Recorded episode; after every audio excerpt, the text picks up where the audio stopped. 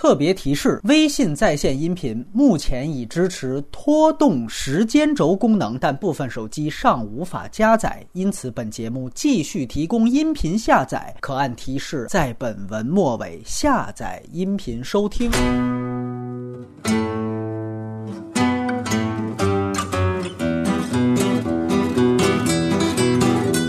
欢迎收听反派马后炮，我是玉年，我是秦晚，我是波米。今天又是我临时控场啊，隐形没来这期也是因为他和我这次都不会去上海电视节。我要是说仨主播俩都不去，那就没法聊了。这两位的公众号啊，我再给吆喝一遍，也分散一下我们被封的几率啊。这个玉年的账号是柚子年华，小婉的公众号是小婉电影酱，大家都很熟悉了。然后再强调一遍啊，现在这个微信的在线语音是。终于，终于可以拖动时间轴了。对听众来说是绝对一个福音。接下来我们今天要聊上海电影节，会围绕这么几个话题来说。第一就是两位推荐的片子、购票的片子。第二，我们来聊一聊开幕片撤换事件，就是明月几时有的这个事件。然后第三个，我们来说一说北影节、上影节韩国电影连续缺席这个事情。第四，前几天开票之后发生的一些黑幕。第五个，还有没有其他值得去的论坛？这就是今天的所有的流程。女士优先，秦晚可以。先聊一聊本届上海电影节最值得买票的片子。我要看的就是今年年内可能不一定能出资源，或者出了资源不一定立刻有字幕的那种新片。然后老片重映的，我就是挑那种比较少能在大荧幕看到的那种。当然也得看我能不能抢到。今年开票的那一天，我是睡过头了。好在我就是我力保的那几个片比较冷门，保的就是今年柏林的竞赛片，一部是叫《酒会》，还有一部叫《狂鼠》，都不是获奖的电影。但是我看了一下评价都还可以。再接下来我买的就是。是去年威尼斯的竞赛片叫《汉语》，马丁·科霍文的，他可能是竞赛片，因为我有集邮的念头，就是想把当年的各种竞赛片看一遍。然后再说到这个老片的部分，然后我买的一个是那沟口健二的《雨月物语》，然后再是那个法斯宾德的《中国轮盘》。今年有几个就是大师的致敬嘛，一个法斯宾德，一个梅尔维尔，还有亚巴斯。我挑的就是四 K 的，像梅尔维尔，我买到莱昂·莫汉神父红圈，我也很想看，但是就没抢到，也是比较推荐。另外还买了巴斯特基顿的那个将军号。四 K 那个在北京好像也放过，然后还买了一个瓦伊达的那个遗作《残影余像》，那个也是四 K 的。华语片像《明月几时有》已经看过了，然后另外想看《绣春刀二》，暑期也会上嘛，但是能提前看当然很好。其他好像也没有说特别特别期待的。OK，那我们看看已经不当记者的玉年这次买了什么票，推荐什么片儿来。啊，今天有一个工作方面的一个任务啊，就是说要多去看一些华语的新导演的新作品，一个是亚洲新人奖这个单元。啊，亚新奖，亚新奖，还有一个就是传媒大奖。比如说有一个马来西亚导演，他那个电影是张艾嘉演的，叫《分贝人生》，他是这个一四年金马奖的这个创投单元的大奖。我感觉他有一点像《一念无名》的那种质感，但是视听风格不一样。然后还有一个就是一个台湾导演，就是那个红衣小女孩的导演，他的一个新片，这是个商业类型片。然后其他的有几个跟这个绘画有关的爆款，一个就是那佛罗伦萨那个博物馆，还有一个就是那画家博斯的介绍他的那幅什么人间乐园画的一个纪录。片，还有就是这个卡拉瓦乔这个画家的一个传记片，还有一些呢比较有特色的一些电影啊，一个就是这个德里克贾曼的《蓝》，这个电影其实画面就是一片蓝嘛。他拍这个电影的时候，他已经因为得艾滋病看不见了。这个片子我觉得还挺特别的啊，在大银幕上一片蓝啊，我也没想到上海电影节会选这样的电影。然后还有就是这葛达尔的这个周末，周末我上一个上影节我就看了，他上次就放过。然后还有一个就是我自己个人比较偏好的就是那个蒙吉沃啊，就是今年上海电影节接待单的那个主席，我一直以为四月三周两天。是他的导演处女作，但后来发现《幸福在西方》实际是他的处女作，这点还是可以看一下。然后还有一些经典叙事单元，《西北偏北》啊，《搜索者》啊，《宾虚正午》啊，包括《将军号》什么的。我听他们说，就好像今年会放一个波兰动画片的一个合集啊，那个也是今年电影节一个一票难求的一个电影。而且这些短片我觉得也是平时很难看到的。还有一个就是《挚爱梵高》，去年我就知道有这个片子，但是就一直还没上嘛。今年这个电影在上海电影节也全都卖光了啊，甚至好多人就觉得这个电影。很可能会拿最佳动画片，因为上海电影节有一场次是放这个最佳动画片奖的这个电影。嗯，大家因为买不到这个《挚爱梵高》这个片子，所以就去抢那个，就压他能拿到这个最佳动画片奖啊！就是这个电影，我觉得这么受到关注，它甚至比很多的日本电影受到关注程度都要高。我觉得说明是有一定道理。对，其实从这个《挚爱梵高》的受欢迎度，因为它好像是串烧了梵高几乎所有的画作嘛，在大银幕上看到是最有意义的。不过刚才听两位介绍，你也可以发现，就这届上影节一个。呢，之前有些片子放过了，今年还放，比如说像戈达尔这样的周末。另外还有就是它和北京电影节每一年，尤其这两年，现在越来越片单大量重复，说明分别满足两地的和周边辐射地区的这个影迷，这是没什么问题的。但是呢，这就是取决于你的定位。之前我以为北影节没有上影节会出现的那个拿破仑，最终也是没有在上影节放映。无论它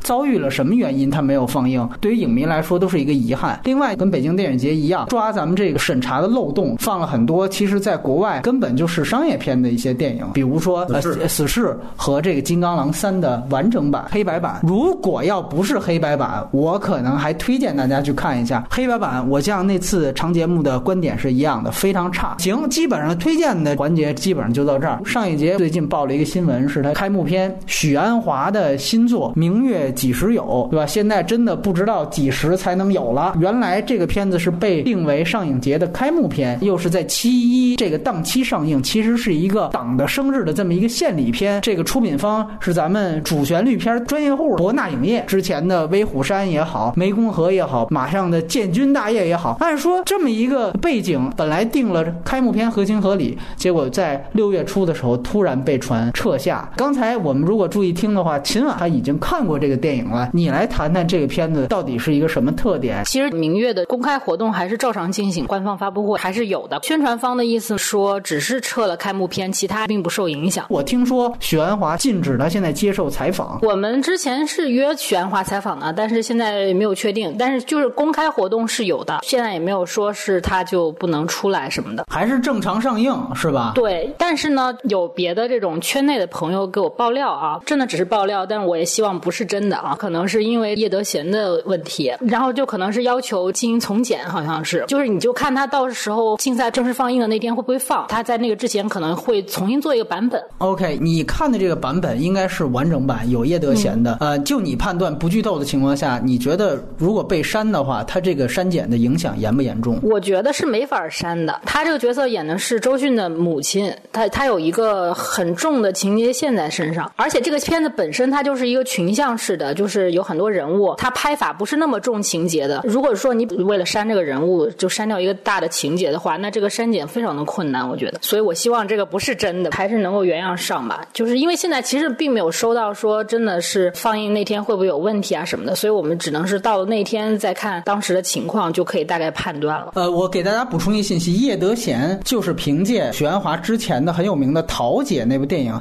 当时是横横扫了包括威尼斯电影节影后在内的所有他能拿到的所有影后。呃，如果大家看过《桃姐》，一定会记得叶德娴非常出色的表演。之所以有这样的消息，是因为说去年年底的时候，叶德娴曾经在香港公开的称这个罗冠聪啊，一个比较有争议的现代的香港的立法会的议员。我们在之前的一期长节目提一个叫黄之锋的纪录片里面提过罗冠聪的那样的一个人，大家如果有兴趣可以去听一听。但他称罗冠聪是去年年底的事情，所以我也奇怪，我觉得这个可能不太站住脚的原因就在于，那你如果去年被称的话，那我们知道去年正好是赵薇戴立忍的那个事儿，那按说那一波呢应该不让他进组不就完了吗？对吧？可见当时要不然是问了，觉得没问题，所以我也不太相信这个说法一定是真的其。实上海电影节撤下竞赛片也好，这不是一次两次的。次没错。包括有一年这个呃张猛张猛的这个胜利这个电影呢，因为男主角是黄海波啊对因为黄 海波这个事情之后呢，所以就这个电影就是它的竞赛片的放映是完全一个封闭，其实没有任何人看到这个电影。我看到是因为我在上海电影节开幕之前，然后看片看到这个戏啊，我才知道这个是一个什么样的电影。包括之前还有一年，就上海电影节搞出来一个大的一个丑闻呐、是叫神奇啊，是不是那个 NBA 那个？对对对，这个电影就入围了上海电影节竞赛单元，但是这电影是个烂片，非常非常差的电影。这样的电影能够进入到上海电影节竞赛单元，我觉得我的理解就是因为这个电影是上影集团出品的啊，这当时引起很大争争议。而且这个电影其实是把大量的票它都锁住了，就是尽量不要让人看到这个电影，因为他们知道这个坏口碑是没法控制的。再包括当年还有一个《肩上谍》，是因为导演张之亮跟这个资方发生了巨大冲突，导致这个版本的问题，所以这个片子也基本上没有让所有人看到。他当年也是一个竞赛片，但是他安排在最小的一个厅，然后没有一张票流出去。就是其实上海电影节这种尴尬的事情很多很多我觉得今年好在他还留在了竞赛单元。你提到胜利这个潜力啊，我记得当时他也是留在了竞赛段，而且最后还拿奖了，对吧？他是巩俐当的那个评审团主席嘛那一届，最后还有人去问巩俐，然后巩俐一听到“胜利”这个词，马上就扭头就走了。据说就肯定也不是说他不想回答，肯定有人不让他说，结果导致的现在《胜利》这个片子都没有公开的公映，而且也没有线上的任何的资源，甚至你知道后来我们另外一个嘉宾顿河，他跟张某后来合作了一个戏，我问他，他都没看过，就是到这个程度，所以我真的不希望这个《明月几时有》也像《胜利》这样的一个情况，哪怕它大幅删减，我觉得都是非常非常不可接受的。尤其刚才听秦晚这么说，好像上海电影节很多人觉得这两年惠民观影办的不错，就忘了好像这是一个官办电影节的色彩了。今天说这两件事，就是要给大家提醒一下，不仅是这个问题，另外就是咱们上海电影节也好，北影节也好，作为中国最大的两个国际性电影节，在这两年因为政策的原因，居然在在今年没有出现任何一部韩国电影。在北影节的时候，我们当时光顾着见票了，就没有聊这个事情。当然有人说国家这么多，缺一两个没有关系。的确，你会发现这两年日本跟我们关系很好，结果日本电影无论是在这个公映是大规模，好片烂片，反正删的没删的全都上，寄生兽也上，哆啦 A 梦每集都上，看烦了为止。韩国曾经一度很红，你想想去年《釜山行》在中国民间造成了一个多大的轰动？按说这种片子。北影节、上影节如果没有政策原因，那一定会放个一两场。你说那《血腥狼三》都能放了完整版，结果完全消失了。咱们就说，哪怕艺术片这个体系，金敏喜今年柏林丰厚的这个作品，洪尚秀的新片，很期待能看到大银幕的作品嘛，对吧？结果也完全没有。两位怎么看待韩影的这个事儿？因为其实以前上海电影节韩国电影非常多，韩国电影选片人小韩我也认识啊，他这方面的能力非常强，所以说韩国电影选来的电影的质量什么的，其实是我觉得跟现在上海电影节放的这些日本电影是不相伯仲的。就是因为现在这个萨德的这个问题，对对对，其实就导致，因为北京不放的话，上海不敢放。其实很多时候，上海就是在看北京啊，马首是瞻，有这种感觉。所以说他现在不放也可以理解吧。现在正好就是说，因为日本电影现在太火了，他其实是平衡了一下韩国电影没有的那个遗憾吧。而且这两年，其实日本电影就是在电影节的票房的表现，还有在国内市场的表现，让日本人也意识到了这个市场对他们是有很大的一个吸引力的，所以他们也愿意把这些。电影拿过来，在电影节做一个试水，然后考虑这个公映的这个可能性。据我所知，下半年很多日本电影都要上映，就以前你可能想象不到的电影，可能银魂什么的嘛。对对对。萨德现在去韩国上了新一届的之后，说已经暂停了，上一节照样不会放。呃，我不知道下半年有没有改观，怎么看这个事情？小婉，其实比较可惜的是，今年韩国电影在世界电影节的这个成绩非常好，一个入围的很多，然后还拿了奖什么的，然后确实有很多值得关注的电影，但是中国的电影节。里就没有体现到这一点，但是上影节呢，它是一贯是日片是比较强的，每一年都是大量日片的展映，然后大家也很喜欢看日本电影，日本明星也来的很多，所以这方面就确实是一个平衡。可能因为这件事，大家可能会忽略这个韩国电影没有的这件事，在你节目上提出来，可能也给大家提醒一下，就是其实今年韩国片在国际上都是影响力都是很大的。我们知道，曾经韩国这个合拍的这个风潮，由于重返二十岁，那是相当火的。希杰他们跟咱们。达成很多项目，因为之前的这个事情，包括乐天的那个事件之后，所有的这些一下子就冷了。它不仅仅是说电影节不放，你看公映也没有。到今年合作合拍项目现在全都停了。我其实第一次去上影节是九九年的时候，我当时是一个小朋友，然后我爸带我去的，就当时看的是姜帝圭的那个《生死蝶变》。当时我记得没错的话，那个是在中国做了一个首映，我记得还没有什么网上抢票呢，就是那种纸质的票。刚才两位也提到说日本电影现在强劲，但是你不得不说，也许有一天天这个国家政策。一变，你日本片子在哪儿票房再好，该下的时候也得下。甚至有一天，如果说川普什么的，要是再说了两句什么不该说的话，是不是美国片都干脆就歇菜了？要不然回到原来我们改革开放之前的译制片时代，就总是有那种顺口溜，就是说我们就看看什么越南电影飞机大炮，朝鲜电影又哭又笑，阿尔巴尼亚电影莫名其妙，日本电影内部卖票，这就是原来说咱们只能看到这几个老少边穷国家，所以大家编成了这种流行语。说到内部卖票。啊，前几天开票之后，咱们上影节的某些影城的某些工作人员就已经继承了咱们这老一辈的革命传统了，而且好像被揭露出来就是瓜分日本电影的爆款。因为我们都知道，刚才小婉提了，沟口街上有两部 4K 修复版，包括七武士，大家抢票，而且这次我不知道是今年更火了还是怎么样，又开始有了这种说排队二三十个小时的这种抢票文化。说有一个小姑娘排了三十多个小时，结果居然都没有抢到这个七五式四 K 的票，而且呢，还听到说工作人员公然的在旁边打电话问亲戚朋友你要多少张，我这儿开票之前先给你锁了。就这种现象有没有遭遇过？我其实先吐槽一个事儿，就是我也想买的，就是那个蒙吉还有曼彻夫斯基都有评委影展嘛，他们有一些片子其实是很难看到的，但是他们的片子都被排在了很远的影城，完全是不在室内的，这让我没有办法买票。像这个内部购票的问题，其实很难被杜绝。其实上影节它办的时间比北影节要长，反而就是因为长，它才根深蒂固，所以它其实这个现象比北京还严重。因为北京的电影节一出来的时候，大家就会担心你们是不是会搞官僚啊，你们会不会一半都都送啊，然后就反而监督了它。对，前几届确实，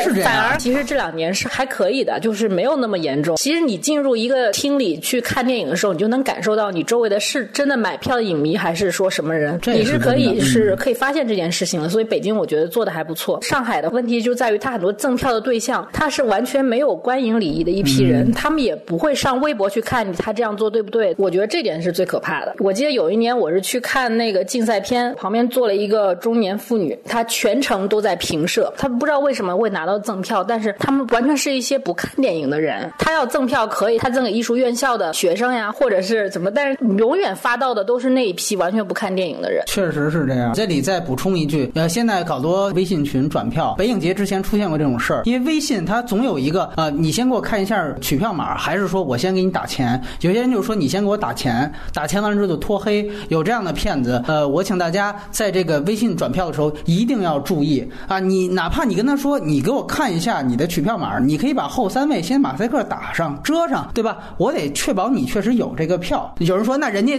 P 一个，这是就总之抢票有风险，转账需谨慎。关于内部购票，年叔有什么想说的？上海电影节每一场都锁票，你们看这电影院，电影院最好的那一排，那一排经常是空的，有时候送票的，然后他到时候没有来，结果想看搞不到票就是上海电影节，其实在民间其实每年都要做这样的呼吁。转发这种不平的这种事，对对对对对，这两年我觉得就好一些。影城内部购票这个事儿，我觉得这就是影城的售票人员的职业道德问题。这个问题其实很简单，就是说，如果发生这种情况，就不给这影片影院拍片子也好，或者怎么样也好，就有一个这样的措施。对对对，那至于排队买票这个事儿呢，我觉得对于有的人来说，我觉得是一个情节。我他妈的就是四十个小时啊，在那儿就在那儿搭个帐篷。篷，健身健身员，对对，其实我个人觉得没有必要。就是现在互联网已经非常发达，在在网上买票，我今年就是七点五十就起，起来之后打开电脑，我那最想看那几场，我三个设备啊，一个手机，一个 PC，一个 iPad，我就盯上三场，我咔咔咔先锁住，基本上百分之八十票其实都买到了。我觉得等四十个小时这个太辛苦，除非你是觉得这是一行为艺术啊，以这个 来证明我对电影的热爱。然后还有就是说微信群转票这事哎儿，转票这，我觉得这个事儿就是防君子不防小人。今天还看一段子，就是收了钱之后直接给拉黑了，然后说你还没点那个收款的，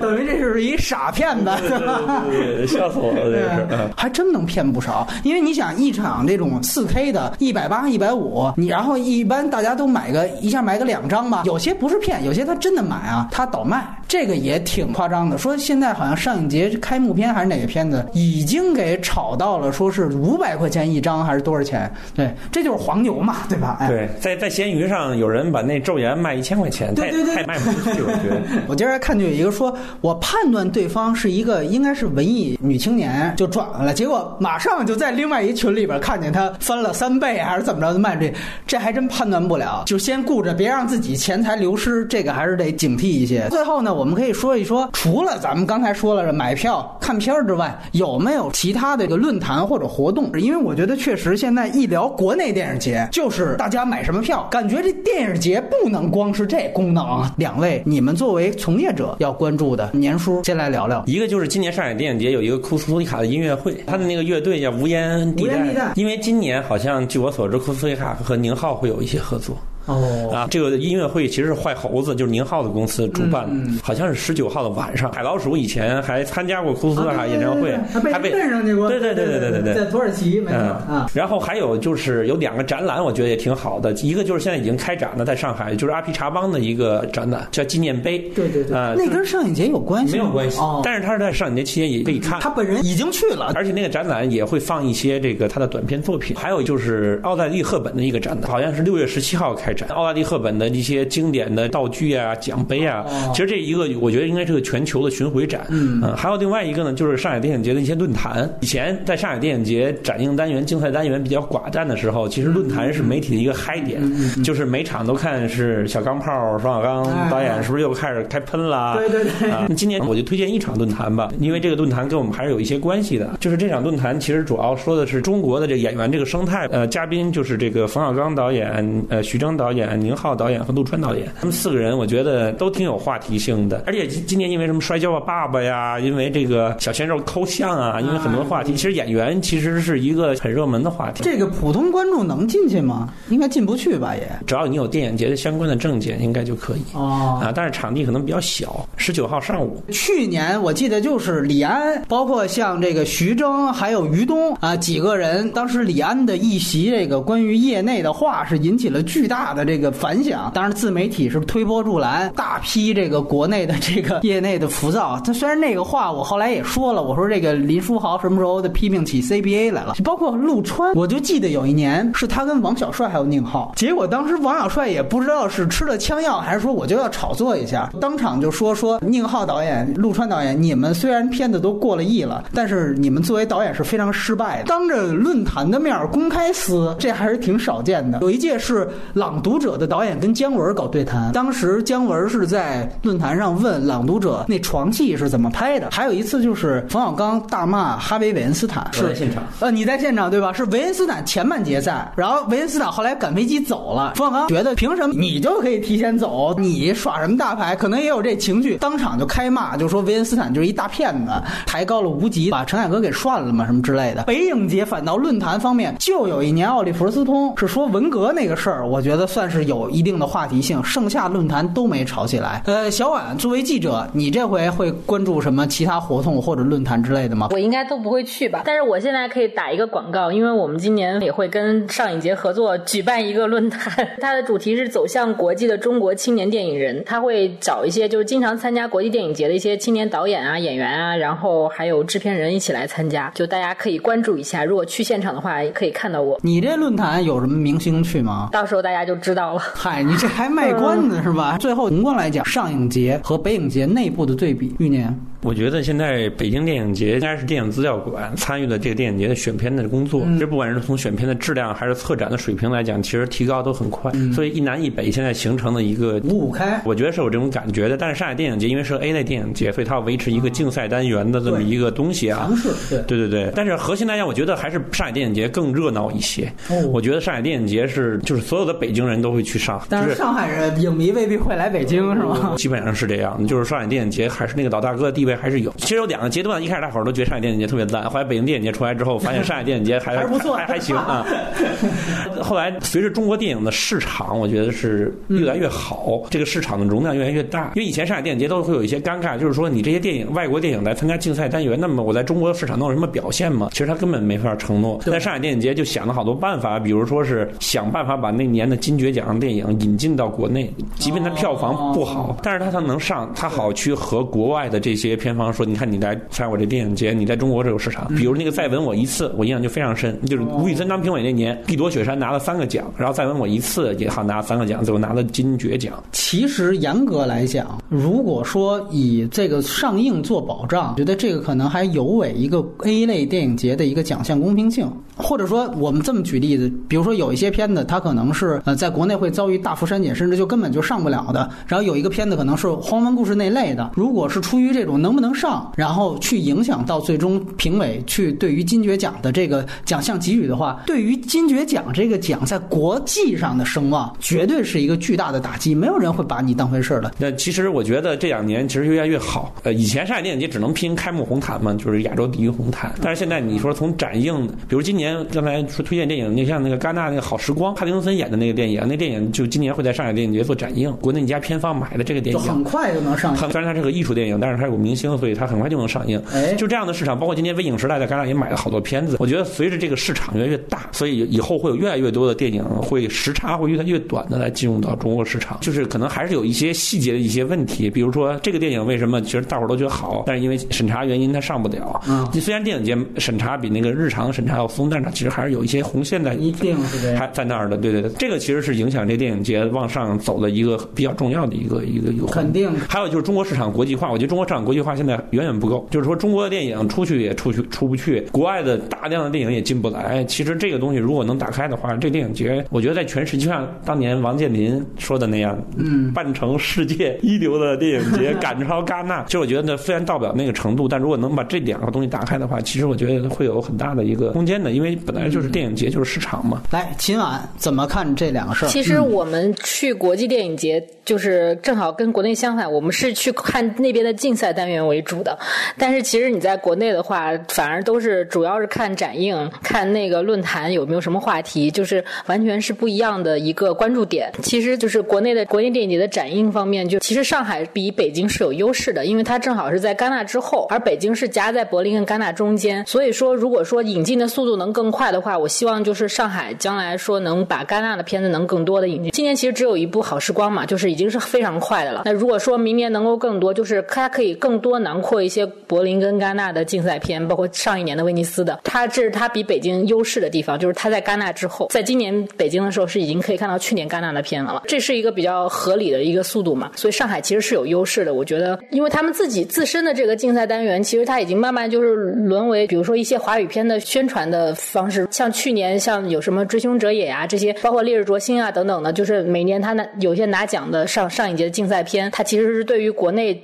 之后的市场的这个成绩是有影响的。其实从影迷的思路来讲，确实没错。就是你看，你正好在戛纳之后，你戛纳放完了，牛逼的像帕丁森都说有可能这次仅次于华金、菲尼斯的这样的一个表演。哎，我们在上一节能看到，这对于影迷来说是一个特别好的福利。但是如果你从一个奖项或竞赛的一个角度来讲，它是夹在威尼斯和戛纳之间的。你作为一个 A 类电影节，我就记得有一年，当时是赵亮给我感叹，因为他当时经历了他那次威尼斯的一个选片的一个事儿，他就说他那年当时遇到阻力，除了这个政府方面都不重要，更重要的是那一年戛纳他有好多不愿意。去二单元的一些老炮儿，比如说索科洛夫这些人，他们当时戛纳等于落选了。你上海电影节能不能争取的是你金爵奖？戛纳哪怕二单元不愿意进的那些人，你能争取到咱们的这个金爵奖竞赛？像索科洛夫这样级别的导演，你能争取到？这个是一个 A 类电影节的野心，而不是说我光惠民一下，对吧？什么拿过来，哎，国内片方有没有跟他联系一下，我们放两场？那我觉得，或者说他不出